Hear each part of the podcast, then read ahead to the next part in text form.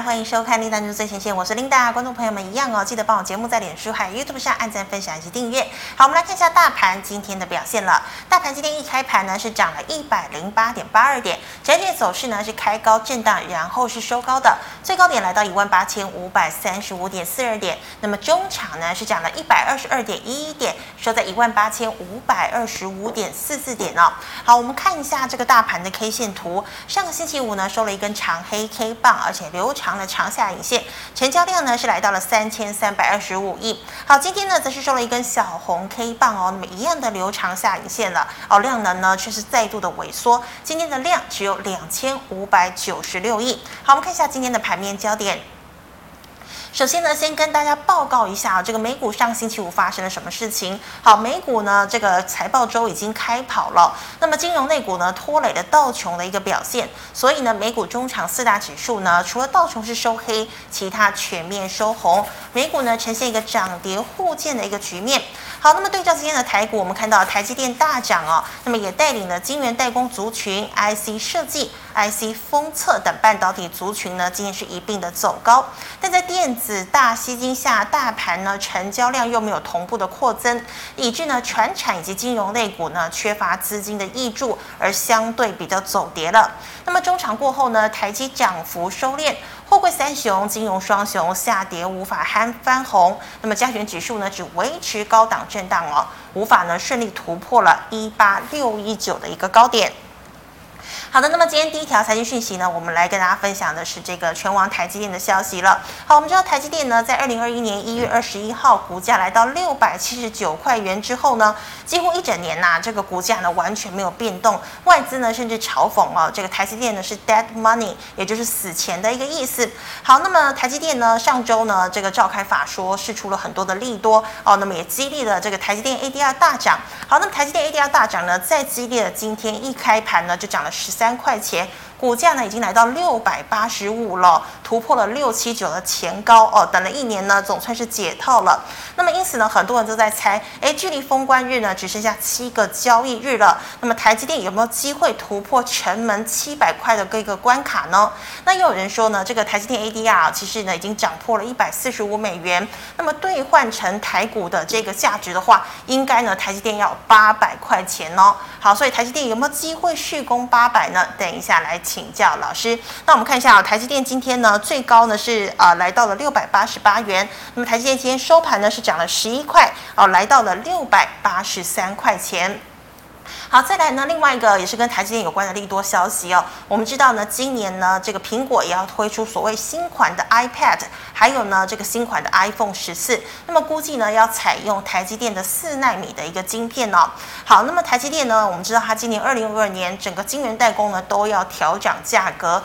那么照道理说呢，这个苹果会为台积电的第一大客户哦，应该呢是这个不用涨价的，但是也没有哦。这个呃，苹果呢为了确保今年的一个产能没有撞状况哦，所以呢也接受了厂价啊、基本上呢应该会预定大概十二万到十五万片的这个四奈米的晶片。好，那我们再看到呢，台积创高，半导体股价呢也大翻扬，联电呢再站回了月线之上。好，联发科呢盘中一度触及了月线，日月光站回月线，MCU 概念股呢材料以及设备概念股的金鼎、三福化、光照、嘉登、万润、从越等今天的股价呢表现都是很亮眼的。好，那我们再看到呢，苹果采用 Mini LED，那么今年呢，Mini LED 需求将大幅度的爆发，也成为成长的元年。上周五呢，股价拉回，但今天像是二三九三的亿光啊，三七一四的富彩投控、惠特呢，今天都是大涨的哦。再来，我们看到呢，网通缺料渐渐的缓和了，那么今年有望较去年明显的一个成长哦。那么像是中磊啦、京元电、正文、建汉呢，以及智易呢，今天股价呢都是跳高强涨的。最后，我们再看到美国的这个零售消费大厂沃尔玛呢，传出啊也要打造自家的虚拟货币以及 NFT 概念股哦。那么这个布局呢，元宇宙沉寂已久的元宇宙概念股今天再起，好像是联发科、建策、华讯哦，像是呢这个呃宏达电啦、位素呢，今天呢都有买盘追价哦。好，以上是今天的盘面焦点，我们来欢迎总经大师萧光哲老师，老师好。领导好，投资朋友大家好。好，老师，我们看到哦，今天台积电呢，这个六百七十九块总算是毕业了，一开盘呢就来到六百八十五，收盘呢也来到了六百八十三块钱哦，那么使得呢今天的这个晶圆代工啦，还有呢设备股都是再度的走强哦。那请问呢、哦，台积电呢这个晶圆代工以及供应链还可以追吗？呃，我想一个简单的逻辑就是，其实现在我们看一下台积电二三三零哈，是。它已经创了新高，没有错。但今天我们看到它是明显一个量价背离过高，好，所以如果说就技术面来看呢，今天会是一个卖点。那卖点的话是短线的卖点，还是说一个长期的卖点？是。那我们还是要从这一波的一个涨价的一个状况来看，其实就是主要是在于它的。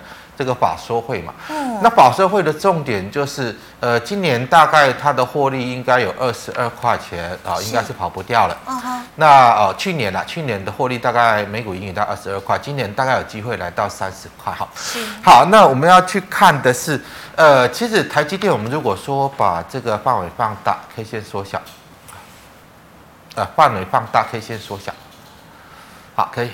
好，其实台积电就是在呃去年初一直到今年一月份才开始做这样的一个反应的哈。是。好，那我们知道在去年其实台股都是在涨的哈，都是在涨的。那台台股这个呃，我们看一下呃这个台股的 K 线，呃大盘 K 线。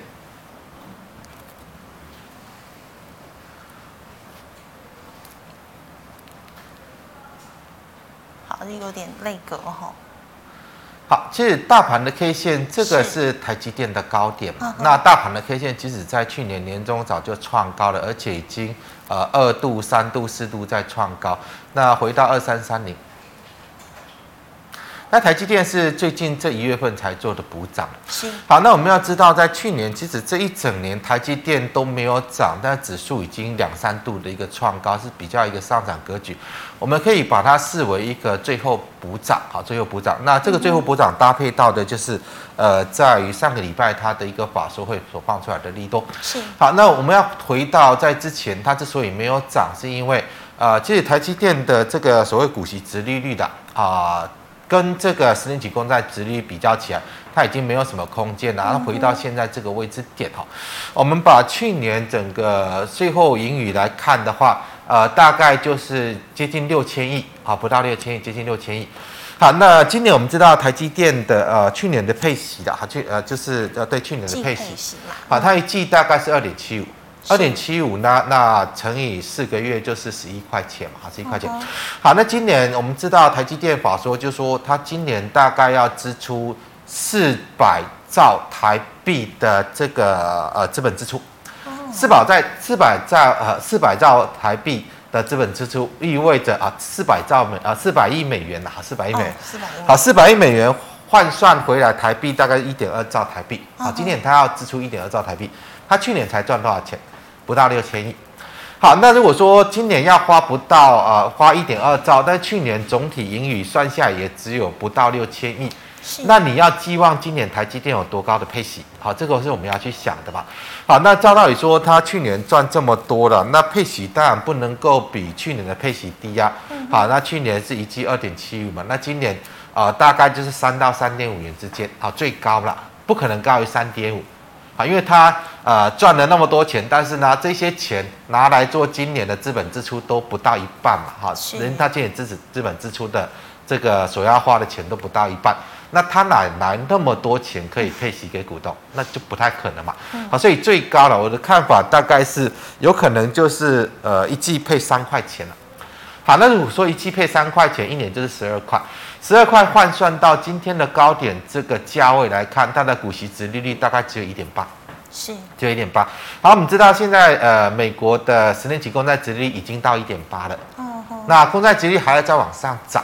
如果说公债值率来到百分之一点九二，甚至突破百分之二，这个是今年必然的啊，因为美国要升息的，是因为通货膨胀不断的高涨，哦、所以如果说当这个公债值率突破百分之二，那台积电你在这个位置，你认为它会涨还是会跌？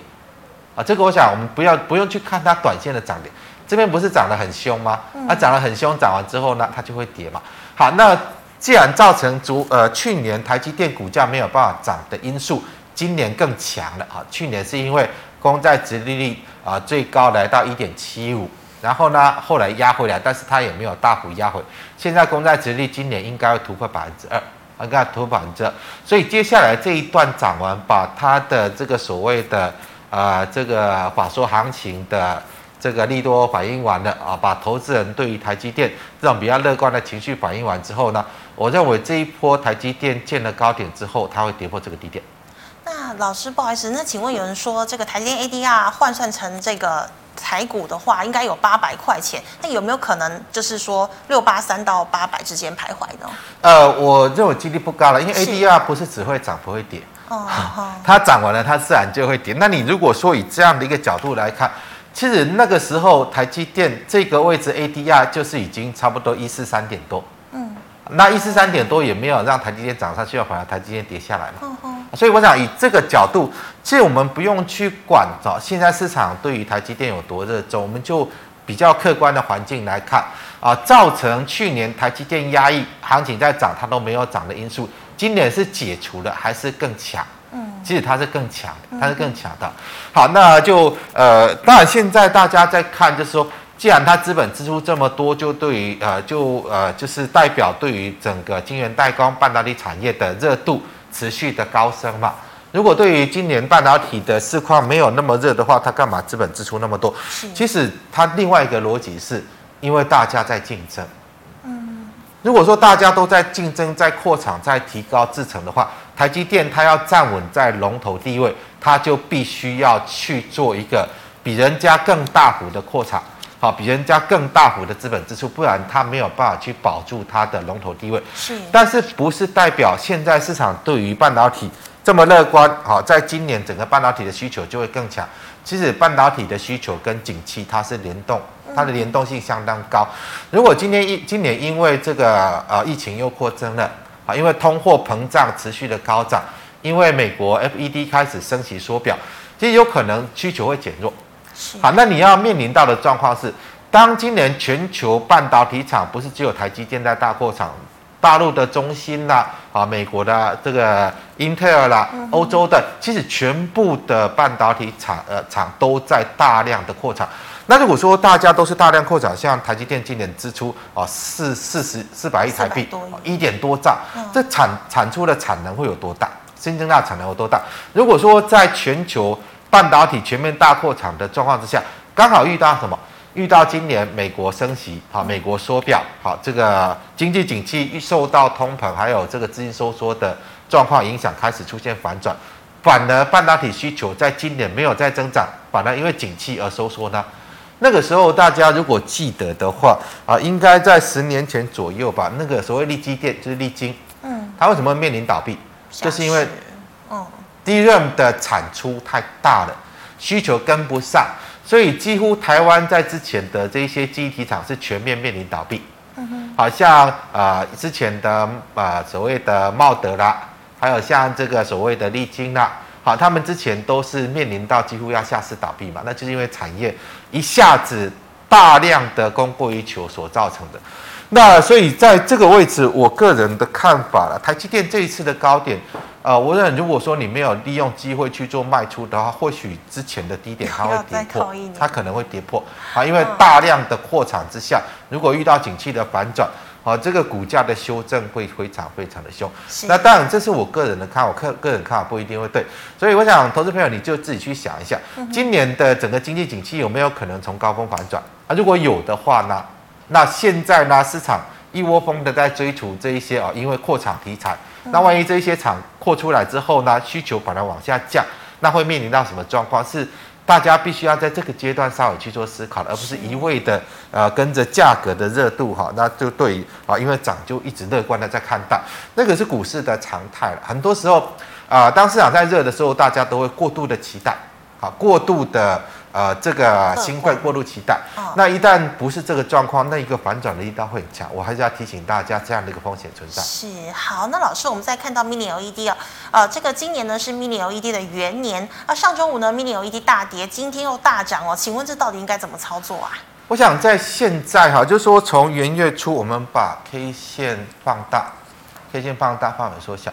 好，从今年一月份的哈，一月份其实在涨的就是比较防御型的股票嘛，像台积电这样大涨啊，例如说像二八八二的国泰金，好是。这样的一个涨上去，好，那这个都是比较防御型的股票，反而那种比较攻击，像六四一五的股王，它就不断的往下跌嘛，好像。之前大家比较热衷在追的，像二四九八的宏达电，哈，这个是市场比较热衷在追，也是持续的往下落嘛。好，那例如说像呃，我们不谈别的哈，像八零四六的南电，好，这个都是过去相当强劲多头的走势，但是一月份之后它也转弱了。那当然今天稍微有点反弹，今天的反弹主要来自于哪里哈？如果说大家看短线的话，是看二四五四的联发科，是今天。涨了四个百分。好，它也是从一月份开始往下落。嗯哼。那今天因为它转强，好，所以很多股票，好，投资朋友，你手上很多股票，上个礼拜你看指数不断的涨，但是很多股票其实是每天不断的跌，好，几乎跌了一个礼拜，好，就是因为联发科是这样的走势。嗯。所以呢，大部分的股票它跟台积电的走法不一样。好，它的整个方向的指标是看联发科，所以如果说短线上，好，短线看联发科在这里有一个止稳转强，联发科短线还可以再涨的话呢，那行情可能短线还有机会再往上走，反而在明天开始你就不用看大那个所谓的台积电，你就不用看台积电了。好，那你主要看的是在联发科。那我谈这个的用意是什么？呃，就是说以这个阶段呐，如果说农历年封关之前你短线要操作，你尽量是往比较低基期的去看。是。所谓的低基期，就是在于，呃，这个台股已经走了将近十四年的多头，已经涨了将近十四年。现在比较没有涨到的，就是所谓的 LED 吧，还有像最近的网通，因为他们基期都是比较低，啊，比较呃像。五三八八的中磊，好，这个就是所谓的 低基期的股票了。那因为他们代表的是，其实，在先前他们是跟整个台股的多头是比较没有联动在一起。好，那因为在之前可能景气的这个热度也没有那么强。那现在呢，就基本面状况来看，其实他们。的营收跟获利角角度已经慢慢有上来，所以我想网通是一个方向了。另外就像 LED 啊，Mini LED，那 Mini LED 的主要的就是三七一四的富采啊，因为它是呃现在全球唯一有做一个规模量产应用在产品的三七一四的富采。嗯哼。好，那富采呢，在其实在没有涨起来之前，我也跟大家谈到，不管说你今年呐。好，你要看三代半导体的，要看所谓的 mini LED 的，还有像车电也是嘛。那个呃 LED 还是在整个车电，不管呃车外的照明、车内的照明，必须要用到的。其实他们它是具备三大题材哈。那现在涨到这个位置，我个人也认为，呃，短线上再去追也没有什么利润的，也没有什么，因为毕竟它这一波涨起来量爆的太大了哈。好，那可以，你就说，如果说你要去。啊、短线上要再往这个基期比较低的 mini LED 去做一个这个题材去做操作的话，那主要就是以复采为指标，好，因为它是呃，不管说在今年整个营运呐、好营收跟获利成长的角度是在所有 mini LED、呃，这个说一 LED 类股之中最高的，啊，不管营收的成长性还是获利的成长性都是最高的。好，那你短线上如果说你短线要在这个区块做琢磨，你就把复采作为指标。如果说富彩短线上的涨势没有结束，还可以再继续涨的话，那当然这个方向你就可以去做留意。除了富彩之外呢，像这个二三九三的易光，呃，它跟整个原本是金店的合作的嘛，那现在如果富彩可以涨的话，那我们短线上它也可能会有机会去做带动。好，那市场我想，呃，另外 Mini LED 方面呢，在设备机台方面也可以去做留意，像六七零六的惠特。啊，惠特就是在于这个 LED 机台的，好，所以如果说啊，复彩还没有结束呢，那惠特也有可能会带动上去哦。例如像这个六一八七的万润，它也是属于在啊、呃、部分在 Mini LED 机台，当然万润是所有的机台，包括半导体 LED 机台都有了。是。那短线上可能也会有这个族群性的带动。那另外像六二六一的九元，好，九元就是在也是在于这个 LED 设备。还有在 LED 的挑选代工的方面，那这个都是会有一个族群性的带带带动效果。另外，像这个呃六二七八的台表科，好，这个在呃呃表面粘着科技的。好，这个在 Mini LED 方面呢，也是会有一个族群性的。好，那我想如果说呃在短线上呢，我认为农历封关之前会不会转弱？你要看的是在联发科。是。万一联发科真的又开始转弱往下落，那可能行情就会见到高点，你就要开始小心。嗯如果联发科还没有转弱之前呢，啊、呃、，Mini LED 这一个区块呢，就是刚刚谈到的几档指标股三七一四的复产，是还没有转弱之前，有可能就是呃这个区块呢，还有短线市场这个进入。啊、呃，除了富彩啦，像设备的惠特啦，还有像、嗯、呃九元啦，还有像这个二六二七八的台表科，这个都是呃或许啦，在短期它会比较有资金在做一个呃跟进做追踪的一个状况，是可以去做留意。是的，好，老师，那我们回答 GMoney 类社群的问题哦。第一档呢，六二六三的普莱德，呃，普莱德也是网通的哈、嗯，那呃，它也是刚刚我谈到的那个特性，就是呃，因为他们的这个所谓的机器比较低，而且最近呃营收跟获利的一个角度有有上来。好，普莱德，呃，我的看法哈，这一边是最大量的 K 线。好，只要它这个位置没有跌破呢，那短线上就还可以偏多，短线这个还偏多。但是这里因为它已经呈现量价背离过高，所以呃建议不要去追。明天再涨，你可以先卖一下，可以先卖一下，嗯、然后来到这个位置，好，这个位置你要买进再做买进，好，这个是在普莱德。好，老师，那我们再看到窄板哦，刚刚这个 A B F 三雄呢，今天都是收红。那刚刚老师有特别提到南电哦，今天还涨了两个百分点以上。那请问三零三七的星星这个样子算不算是转强？哦，不是，他们是反弹，好，是反弹，它、哦、不是转强。是，你从成交量也可以看得出来，它只是一个短线上的跌升反弹，短线跌升反弹、嗯。所以星星呢，在这个位置我认为要卖，好，因为反弹完结束，它就会再往下掉。好，老师，那请问三五八八的通家。通家的部分也是一个短线反弹哈，所以呃，如果说比这个所谓通家，它也是算电源管理晶片的一一档，但是它的比重并不高啦，在电源管理晶片，它大概呃占它的比重不到五到五成哈，它是算比重比较低的，尤其是在它的本益比真的太高了，所以这档股票我的看法，这个位置就会有比较大的压力啊，这个就有比较大的压力。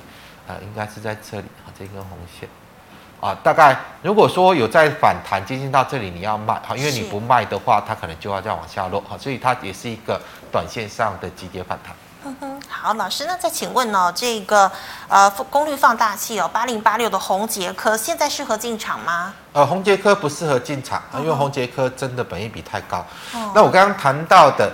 以今年元月份整个法人的动作，他们就是资金还有部位一直在转向安全性的。那宏杰科呢？呃，它其实它去年的获利大概就四块多嘛，四块多换算成一个本益比的话，呃，将近三十倍。所以这个股票我认为还有的跌哈，你要利用反弹的机会去做卖出。哦，所以老师他连三根红 K 只是反弹而已，都是反弹。哦，好，老师，那再请问哦，做这个脑癌新药的四七三二的验成。彦成这个所谓中，这个是中药股啦，这是中药股。好，那呃，我是认为这个位置量缩到这个样子横盘，你把这个低点作为防守点，这个低点作为防守点。如果说这个位置没有跌破，那有可能短线会再拉上去，可能短线会再拉上去。但是拉上去呢，不是代表它要大涨。现在量的一个变化来看。拉上去也也会是一个卖点啊，拉上去有可能就变成一个量价背离的卖点，所以我不建议去买金的这档股票。那有的呢，利用机会，如果说它有拉到这个位置之上呢，那你看一下成交量不对的话，像这边就是量价背离过高嘛，所以过高之后就会做拉回。好，那它如果再拉上来，成交量还是没有比这边大，那它还是会是一个卖点。好，那短线就以这里有所防守点。好，老师，那再请问呢、哦？这个元宇宙概念股哦，原本叫做光磊哦，这个现在叫做台亚二三四零的台亚。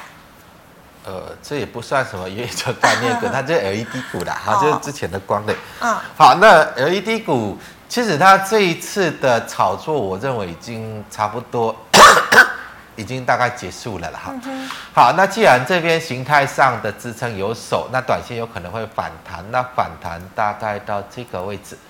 好，这个位置就是一个卖点。好，那你呃这边不建议去做买进，只是说你之前有套牢的哈，你稍微等它反弹一下，呃，这个位置可能不太容易来哈。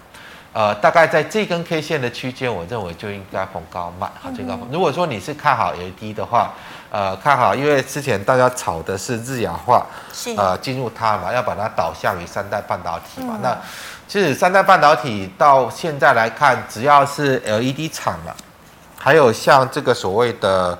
呃，这个细晶圆厂大家通通都切入了，是，所以就没有什么特别的，好，没有什么特别的。嗯、整个三代半导体就是未来的一个这个所谓的产业趋势，那它不会特别受惠于哪一家，像之前啊、呃，大家炒汉美啊，这个 LED，呃，所谓的三代半导体，但其实都一样啊。这三代半导体，联电没有吗？世界先进没有吗？台积电没有吗？其实通通都有，好像这个环球金也有啊，中美金也有，其实它就是一个普遍性的一个。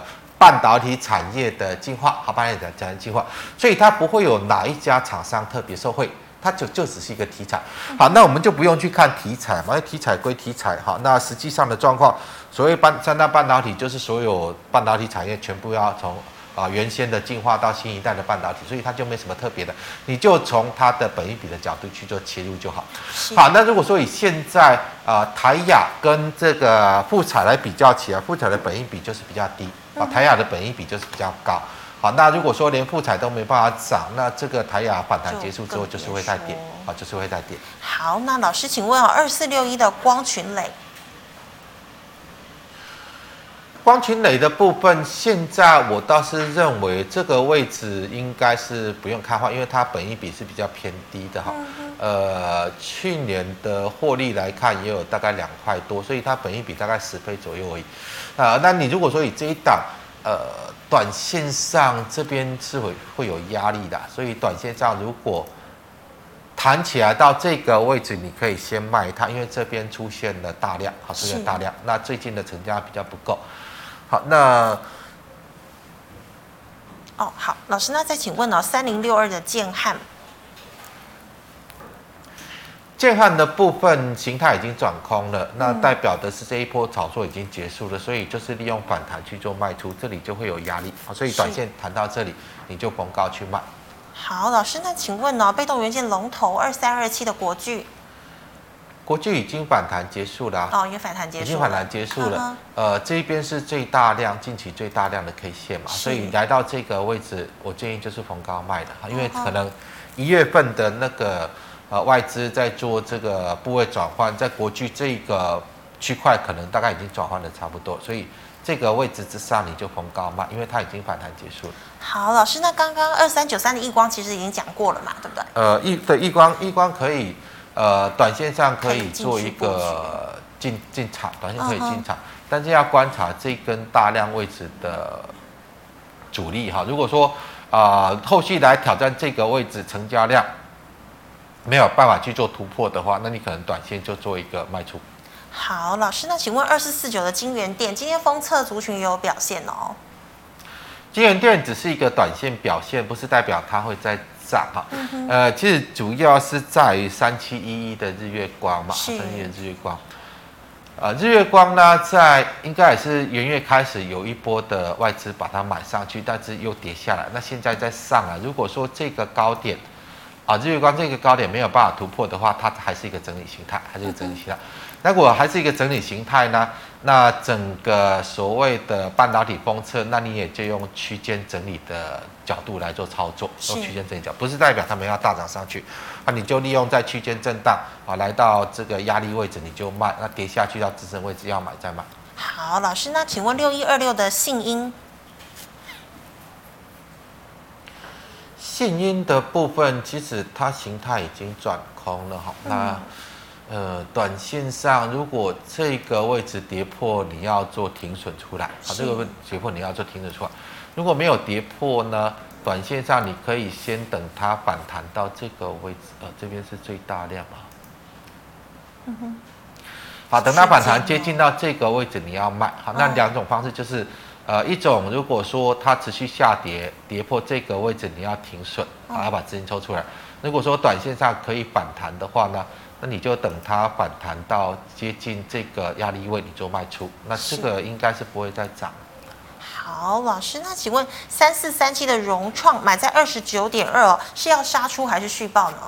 二十九点二，嗯，呃，其实我的看法哈，融创它是被带动跟涨的哈，它在 Mini LED 方面，它跟富彩是比较没有什么竞争力的，所以这档股票你就看富彩，三七一四的富彩，如果说富彩没有转弱，你可以稍微等等它带动补涨，啊，如果说富彩转弱了，你就要把它卖出，就要把它卖出啊，因为就。整体因为没 Mini LED 的一个上涨，指标股是在富彩。嗯，好，老师，那我们来回答 YouTube 的问题哦。第一档五三七一的中光电，中光电我是认为没有什么机会的。那趁着它还没有转弱之前，你就逢高卖。啊，那这边要涨，我认为没有机会。呵呵，好，那请问呢、哦，三五五二的同志会不会跌破一百五十点五呢？长线后市怎么看啊？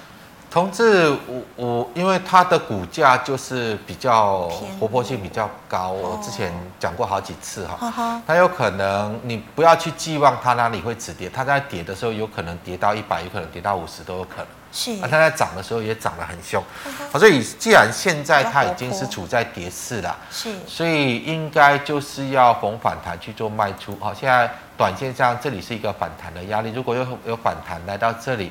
好，你就顺势做一个反弹卖出。那、嗯啊、如果说再跌下去呢？再跌下来，我是认为应该停损了。是，好，老师，那请问二三零三的连电？联电这几天受到台积电的带动上来，明天应该要逢高卖。他，明天要逢高卖，因为明天已经来到这边的大量套牢区了。所以明天再涨上去，我认为逢高卖会比较好。联电。呃，它没有机会像台积电有那么好的利多了，uh. 所以可能短期大家在押宝，呃，应该是在礼拜四联电要法说嘛。对，一月二十五号。对，就是、uh. 呃，大概这礼拜联电呃联电也要召开法说，那大家可能在期待台积电法说那么好，会不会联电也那么好？那不容易，uh. 因为他们制成不一样，啊，制成不一样，所以我是认为联电。呃，这边来到这个区间，应该是逢高卖会比较好、嗯、啊，所以明天再往上涨，应该是短线获利卖出会比较佳。是，老师，请问三五二七的巨基？呃，巨基它主要是在这个 LED 驱动 IC 的哈，我们再把范围放大，K 线缩小，K 线缩小，范围放大，好好，可以，可以，可以。好，巨基这次回撤到这边有手，所以短线上应该有机会稍微做反弹哈。嗯。呃，反弹我们就看这个位置是主要的压力。好，你大概呃这边短线上，如果说再跌破，你当然就停损；那没有跌破，你先等它反弹到今天这个位置做卖出。是。反弹今天这个位置做卖出。好，老师，那请问哦，二六零三的长荣，我们可以看到融资是一路减哦，那么季线附近可以买吗？季线附近，我认为还没到哎，长荣比较好的买进的位置是在这个位置，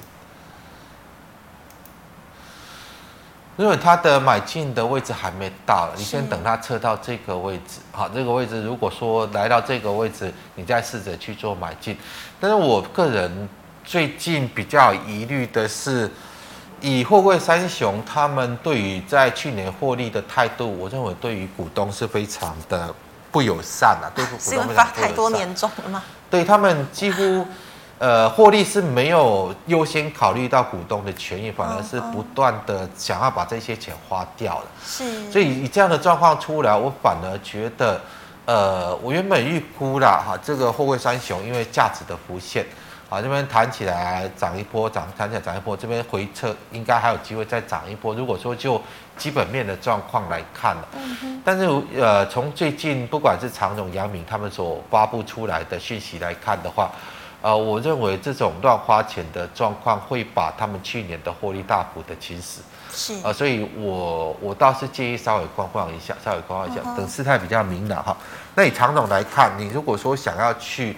拉回买进的大概这个位置才比较适合，好，现在的位置还没到。是，好，老师，那请问六六零三的富强新，呃，富强新的部分来看，呃，这边应该是逢高卖，好逢高卖，因为它现在，呃，换算成本一比大概也不是很便宜，好，所以呃，应该以区间的角度来看，好像今天、明天再涨就来到这个头部位置，所以它就是一个卖点啊。如果说要买呢，你就等回撤支撑，大概是以这样的区间来看，它会比较好。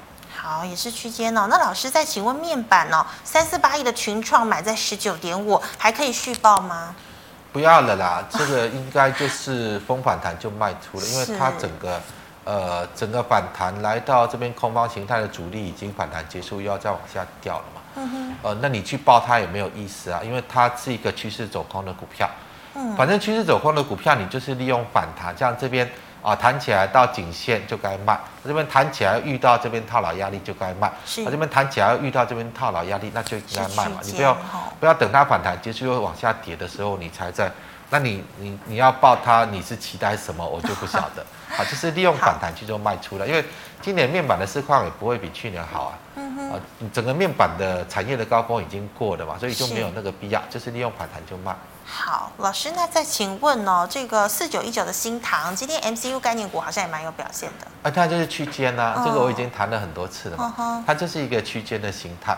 好，那短线上再往上到这个位置以后有压力，好，那你就是采取区间操作。是，老师，二三五八的停欣，平心的部分来看，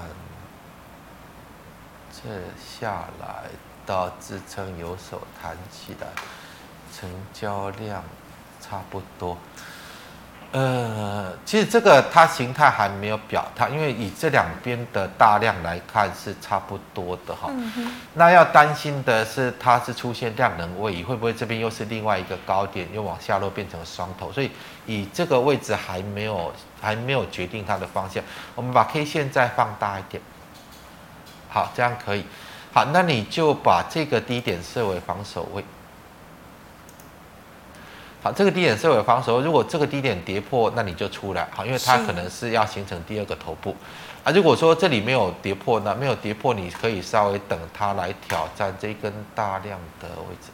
好，大概挑战接近这个这个高点。嗯，那也就是说，短线上做一个突破创高，你就卖出。突破创高你就卖出，因为突破创高它会形成量价背离创高，它又是一个卖点。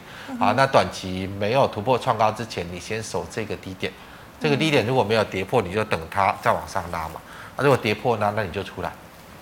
好，老师，那请问三二一一的顺达？呃，顺达这个电池模组的今天是有出现创高，但是成交量不太够。好，我们再把范围放大，K 线缩小。好，可以。好，那接下来今天创高之后，再来看的是这根大量 K 线的高点，看一下位置。K 线的高点。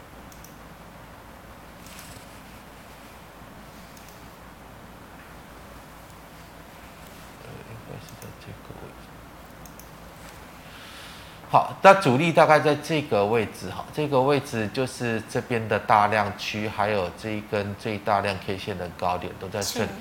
好，那短线上如果来到这里会是一个卖点，好的，那来到这里会是一个卖点，所以你就稍微等一下哈，等它如果接近到这里去做卖出，好，等等接近到这里去做卖出。